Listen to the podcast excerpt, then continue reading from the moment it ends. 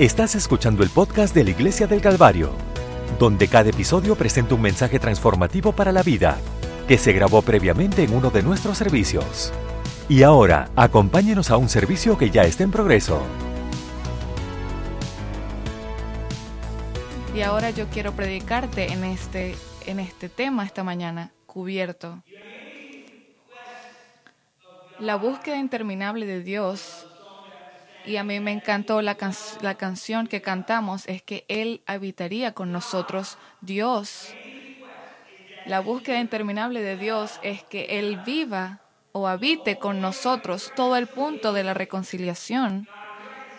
Dios reconcilió al mundo consigo mismo porque no él pudiera para que él pudiera habitar con nosotros y tener una relación con nosotros y cada página de la escritura nos recuerda que el, corazón de Dios es conocer a la creación y que la creación lo conozca a él y yo no quiero eh, perder eso, porque es algo muy simple de decir, pero es muy poderoso cuando tú lo entiendes, cuando tú entiendes que Dios está constantemente tratando de reconciliar el mundo. Él, él constantemente está tratando de habitar con la humanidad. ¿Por qué? Porque Dios le importa, le importas tú. Dios quiere estar en el medio de todo en tu vida. Él quiere habitar en cada aspecto de tu vida y de tu mundo, cada aspecto de tu día. Dios quiere estar ahí, Él quiere habitar ahí. Todo, todo, todos tus planes, Dios quiere ser parte de esos planes y cómo tú vives tu vida e incluso el, e incluso el sufrimiento donde tú estás, Dios también quiere estar en el medio de ello yo quiero una relación contigo, Él quiere eh, habitar con nosotros y en el principio Dios caminó con la humanidad. Dios no estaba lejos de Adán y Eva.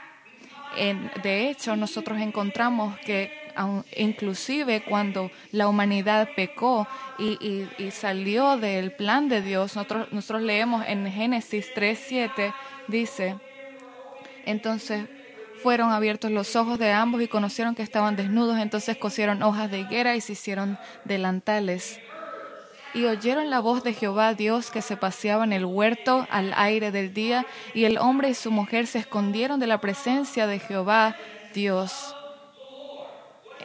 ¿Qué significa esto?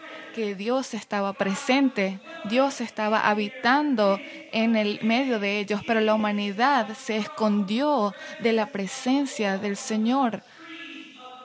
Trató de, esconderse en los árboles y luego Jehová llamó a Adán y le dijo, ¿dónde estás tú? Y yo me parece intrigante que esta es la primera, el primer eh, la primera pregunta que Dios le hace a, la humanidad que se había perdido. ¿Dónde estás tú? Yo pienso que nosotros tenemos que tener esperanza en esta pregunta porque Jehová pudo, haber dicho muchas cosas. Dios pudo haber dicho muchas cosas a Adán y Eva en ese momento, pero lo que Él dice no ni siquiera es, no ni siquiera dice algo malo acerca de ellos, sino que le hacen una pregunta. ¿Dónde estás tú? En otras palabras, yo he estado estando aquí contigo, yo he estado habitando contigo y mis planes no han cambiado para ti. Yo todavía estoy tratando de buscarte. aunque tú hayas apartado tu camino de mí, aunque el pecado ahora te ha separado de mí, yo todavía tengo en mi corazón de querer encontrarte a ti. ¿Dónde estás tú? Dios quiere venir a nosotros. Él quiere saber dónde estás tú. Él quiere habitar contigo hoy. Y yo creo que eso es muy poderoso que nosotros lo sepamos, porque no me importa lo que tú has hecho.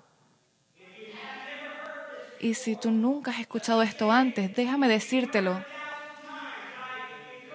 Y si tú, y si tú no has oído esto, te pido eh, que me prestes atención. No importa lo que tú has hecho, no importa dónde has ido, no importa en dónde te encuentras en tu vida, yo te voy a decir esto hoy. Dios todavía te está preguntando, ¿dónde estás tú? Porque Él todavía se preocupa por ti y por tu vida. y por tu existencia, porque Él quiere habitar contigo y con la humanidad.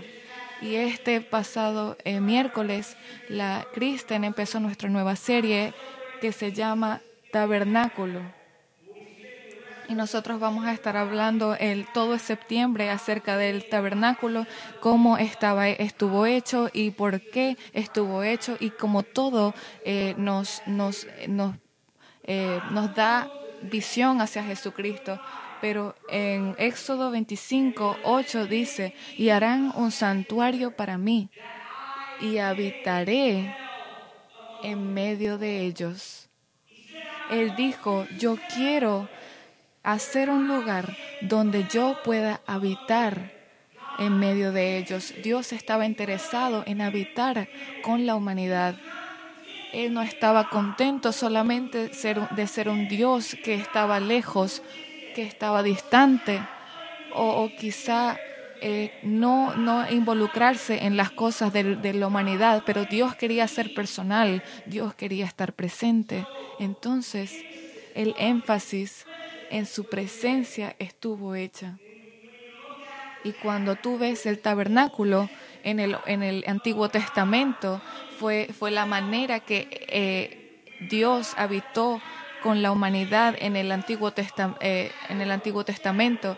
Y nosotros sabemos que, que la, esa solamente era una sombra de lo que Dios realmente quería hacer.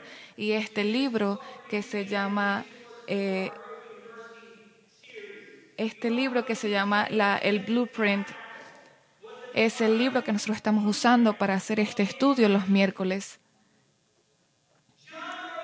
Y John, que fue el autor, escribió esto. El y la en San Juan 1.14 dice, y aquel verbo fue hecho carne y habitó entre nosotros y vimos su gloria, gloria como del unigénito del Padre, lleno de gracia y de verdad. Y aquel verbo fue hecho carne y habitó. Esa palabra habitó significa tabernáculo, que la, la palabra de Dios fue hecha carne y el tabernáculo estaba con nosotros.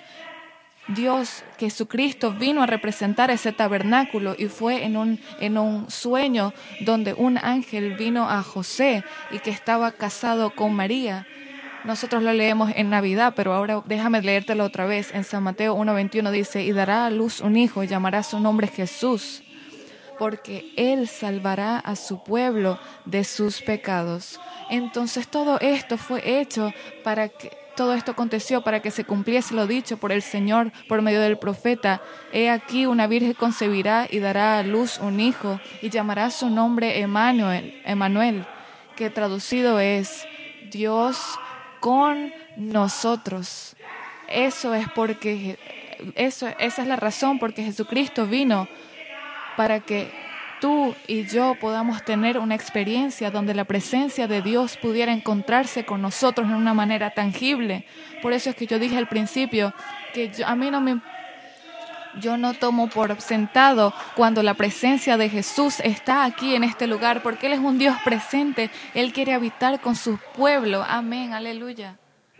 Dios, por cuando Jesucristo está cerca de nosotros, Él dijo, yo te voy a encontrar, yo te voy a rescatar, yo te voy a salvar. Y no solamente Jesucristo quiere habitar con nosotros, pero también quiero decirte, una pequeña, un pequeño elemento hoy de cómo Dios habita. Y eso es esto, simplemente, que Dios quería habitar. Cuando habitaba era, era más que solamente una interacción con la gente. Cuando Dios habita es algo más que solamente una, una conversación casual que la gente tenga con Dios. Pero Dios quiere habitar de una manera en que Él sea un, una, un, algo que te cubra en tu vida. Y cómo Dios muestra esta intención. Cuando nosotros leemos Génesis 3.7 dice, entonces fueron abiertos los ojos de ambos y conocieron que estaban desnudos, entonces cosieron hojas de higuera y se hicieron delantales. Ellos se dieron cuenta que algo estaba mal, que había vergüenza, había, había pecado, había condenación. Entonces ellos trataron en su propia forma de cubrirse o de esconderse esa vergüenza que tenían, de esconder lo que estaba pasando. Entonces ellos cosieron... Eh, hojas de higuera para hacerse un delantal, y oyeron la voz de Jehová Dios que se paseaba en el huerto al aire del día. Y el hombre y su mujer se escondieron de la presencia de, Jehová Dios. Mas Jehová Dios llamó al hombre y le dijo, ¿dónde estás tú? Y él respondió, oí tu voz en el huerto y tuve miedo porque estaba desnudo y me escondí. Y Dios le dijo, ¿quién te enseñó que estabas desnudo? ¿Has comido del árbol del que yo te mandé no comieses? Y Dios em, empieza a decirle las consecuencias de ese pecado. Pero antes de que Dios los echara, antes de que Dios les causara que ellos estuvieran separados de Él, Dios hace algo en versículo 21 y dice, también para Adán y para su mujer dice, y Jehová Dios hizo al hombre y a su mujer túnicas de pieles y los vistió. Esto no es insignificante. Esto no solamente es un momento al azar, pero esto es lo que yo creo, que el Señor estaba diciendo, cuando tu pecado te está parando, te está separando de mí y has eh, eh, buscado algo que es diferente a mi presencia y has encontrado algo que quizá pensaste que iba a satisfacer tus necesidades, yo te voy a ofrecer algo y yo te voy a cubrir. ¿Qué estaba diciendo él? En otras palabras, estaba diciendo tú te vas a ir de este lugar con una representación de mí donde quiera que tú vayas. En otras palabras, yo sé que tú te apartaste de mí, pero yo voy a estar contigo. Yo te voy a cubrir donde quiera que tú vayas, donde quiera que tú camines.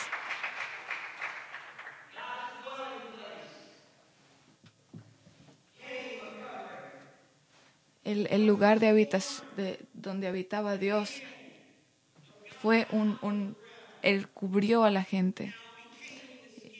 Y ahora Él pasó y les dio una carne que los cubriera.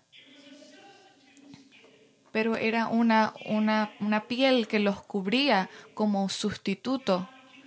Y Dios luego iba a mostrar ese poder de esa cubierta y fue a través del tabernáculo que nosotros vemos cuando Él clarifica la, la imagen de, de, cuando Él habitaba y, esa cubierta también, el tabernáculo era una imagen de cómo Dios habitaba con la humanidad. Ellos sabían dónde podían encontrar a Dios, pero yo también veo en el, en el tabernáculo, por el diseño de Dios, es que no solamente era un lugar para que Dios habitara o para que la o para que la gente de Dios eh, estuviera con, con Dios, pero también era un lugar donde eh, había una cubierta cuando el, el, cuando el sacerdote entraba en ese lugar no había no estaba al aire libre, pero literalmente estaba entrando en la presencia de Dios, un lugar que estaba completamente cubierto.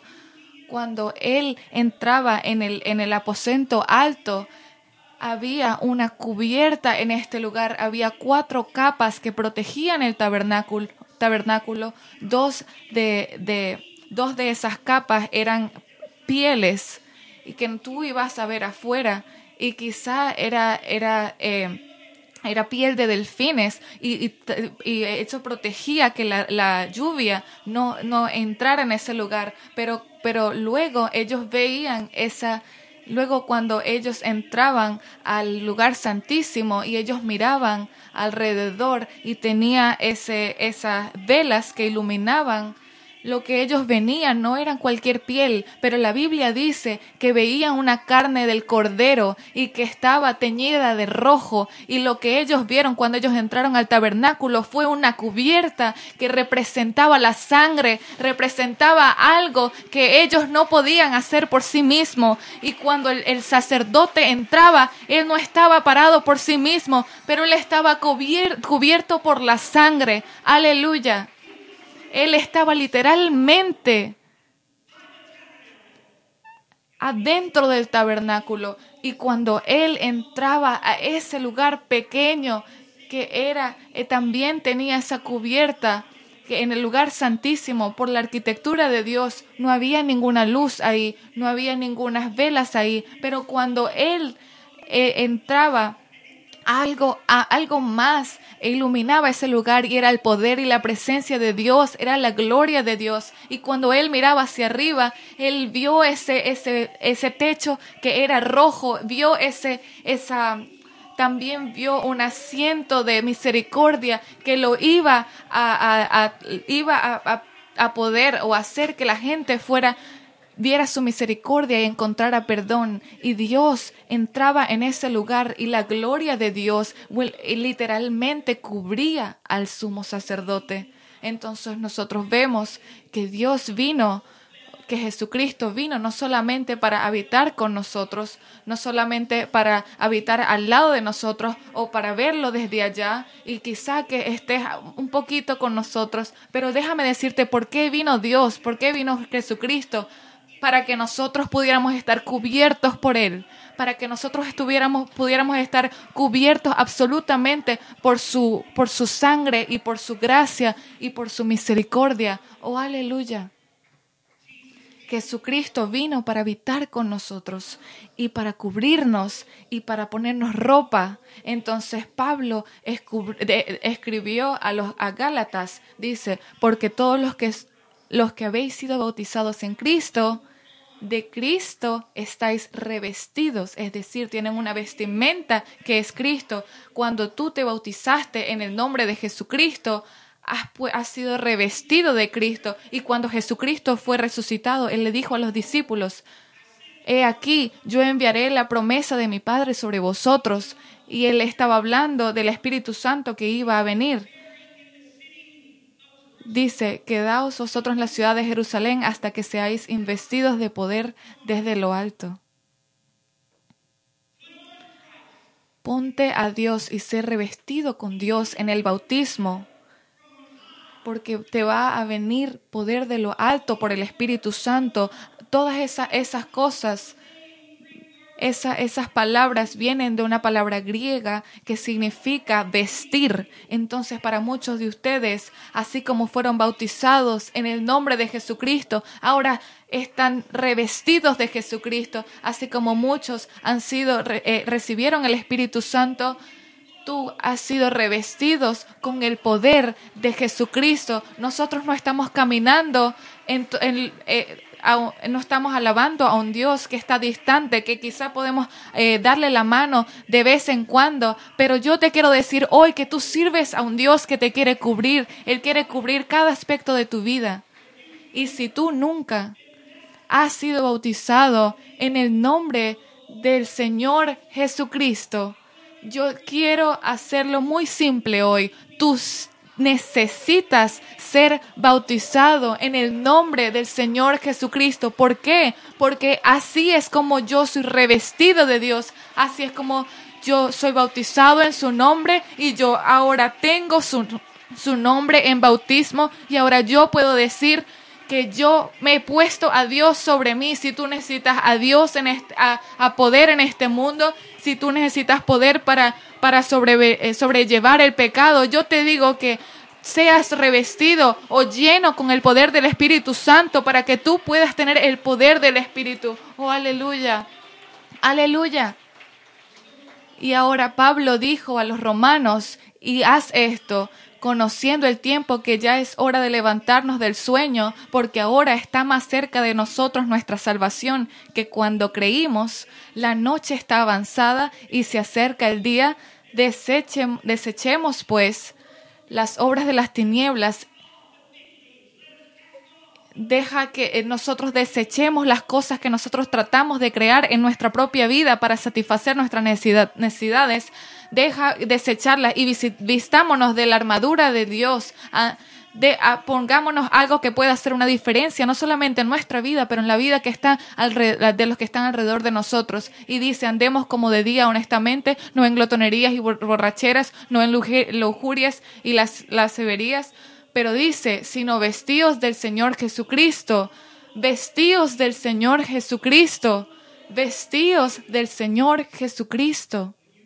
Cuando tú lo pones a Él, cuando tú lo, te vistes de Él y dejas que Él cubra tu vida, Él cambia lo que, como tú actúas, como tú ah, tratas a las otras personas. Entonces nosotros nos vestimos del Señor Jesucristo.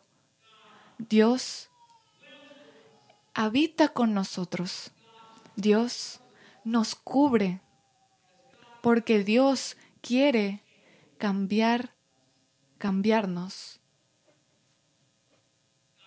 Dios quiere cambiar nuestra naturaleza. Dios quiere cambiar nuestra identidad. Dios quiere cambiar nuestros deseos.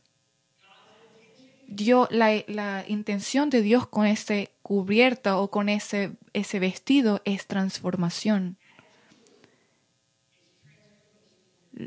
Él quiere transformar tu vida para que tú no seas la misma persona que alguna vez fuiste el, el pastor Pasley, el segundo, él, él tenía mucho una, una cuota o un, una frase que decía, Dios no murió en la cruz, Jesucristo no murió en la cruz para que tú te sientas mal, pero para que tu vida pudiera ser transformada. Y por eso es que la forma de Dios o el camino de Dios no es solamente para que, tocarnos a nosotros, no solamente es remodelar, pero la idea de Dios es que es un comienzo nuevo, él quiere que nosotros seamos transformados. Él dijo, yo quiero que tú nazcas de nuevo. Seas nacido de nuevo de, del agua y del espíritu, donde las, todas las cosas cambian y nosotros nos vestimos de su nombre. Nosotros nos vestimos de su identidad. Nosotros ahora nos vestimos con su mente y con su identidad. Ahora yo concluyo hoy leyendo en segundo de Corintios, donde el apóstol Pablo dijo, porque sabemos que si nuestra morada terrestre, este, este tabernáculo se deshiciere, tenemos de Dios un edificio, una casa no hecha de manos eterna en los cielos, y por esto también gemimos deseando ser revestidos de aquella nuestra habitación celestial. Pues así seremos hallados vestidos y no desnudos.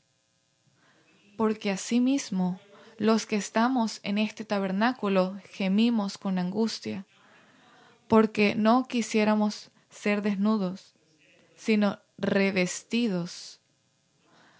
Y mira Pon atención a esta frase para que lo mortal sea absorbido por la vida. Para que lo mortal, lo que nosotros pensamos de esta vida, que al final del día va a ser absorbido por la vida. Una cubierta. Y la vida que tú y yo vivimos que estamos tratando de, alcanzar cosas, cuando ese sacerdote entra al tabernáculo, a esa cubierta, nuestra mortalidad va a ser cubierta por vida. Entonces, Pablo dijo esto porque es necesario que esto corruptible se vista de incorruptible, de incorrupción, y esto mortal se vista es la misma palabra griega, vestidos, se vista de inmortalidad. Y cuando esto incorruptible se haya vestido de incorrupción, y esto mortal se haya vestido de inmortalidad, entonces se cumplirá la palabra que está escrita. Sorbida. La muerte es sorbida en victoria la muerte está cubierta en la victoria de Jesucristo. Y cada cosa en esta vida que nosotros tratamos de alcanzar está absorbida. La mortalidad está absorbida en vida. Y nosotros quizá tratamos de cubrir nuestras vidas con muchas cosas. Y nosotros tratamos de, de edificar nuestra vida en formas que nosotros tengamos un propósito. Quizás estamos tratando de encontrar un significado a nuestra vida y de encontrar cosas que nos den una idea de una identidad en este mundo. Pero yo te estoy diciendo, en algún punto, la mortalidad va a ser absorbida. ¿Y cómo, cómo, con qué va a ser absorbida? Yo quiero que mi mortalidad sea absorbida en el lugar donde Dios habita, en el lugar donde Dios ha preparado, el que Dios ha preparado para mí. ¿Y cuál es ese lugar? ¿Cuál es esta cubierta? Su sangre y su nombre. Y ahora yo me paro aquí hoy diciéndote las promesas que Jesucristo dejó en la Biblia y me recuerda eh, de esta, esta canción hace muchos años que dice, yo soy cubierto, cubierto, cubierto por su sangre. Yo estoy caminando en la fe y viviendo en esperanza, viviendo en el amor. Yo estoy cubierto, cubierto, cubierto por su sangre, porque Jesucristo me ha rescatado. Así dice la canción. Entonces Pablo dijo en 2 de Corintios 5:17 y solamente les dijo que la mortalidad iba a ser absorbida por la vida y dice, de modo que si alguno está en Cristo, nueva criatura es. Las cosas viejas pasaron, he aquí, todas son hechas nuevas y nosotros vamos desde Dios tratando de, de, habitar con el hombre, que Él lo hace, pero a ese lugar donde nosotros le decimos a Dios, Señor, queremos habitar en ti, queremos estar en ti. Y ahora, si alguien está en Cristo, si alguien está en el nuevo tabernáculo, ellos son criatura nueva todas las cosas viejas pasaron, he aquí todas son hechas nuevas.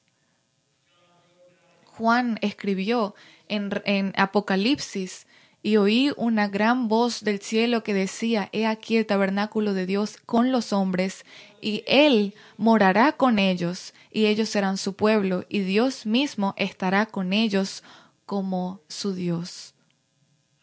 Y yo no sé por qué estás cubierto hoy, pero yo oro hoy que en este servicio tú vas a ser cubierto por Jesucristo, quien murió por tus pecados. ¿Puedes ponerte de pie conmigo?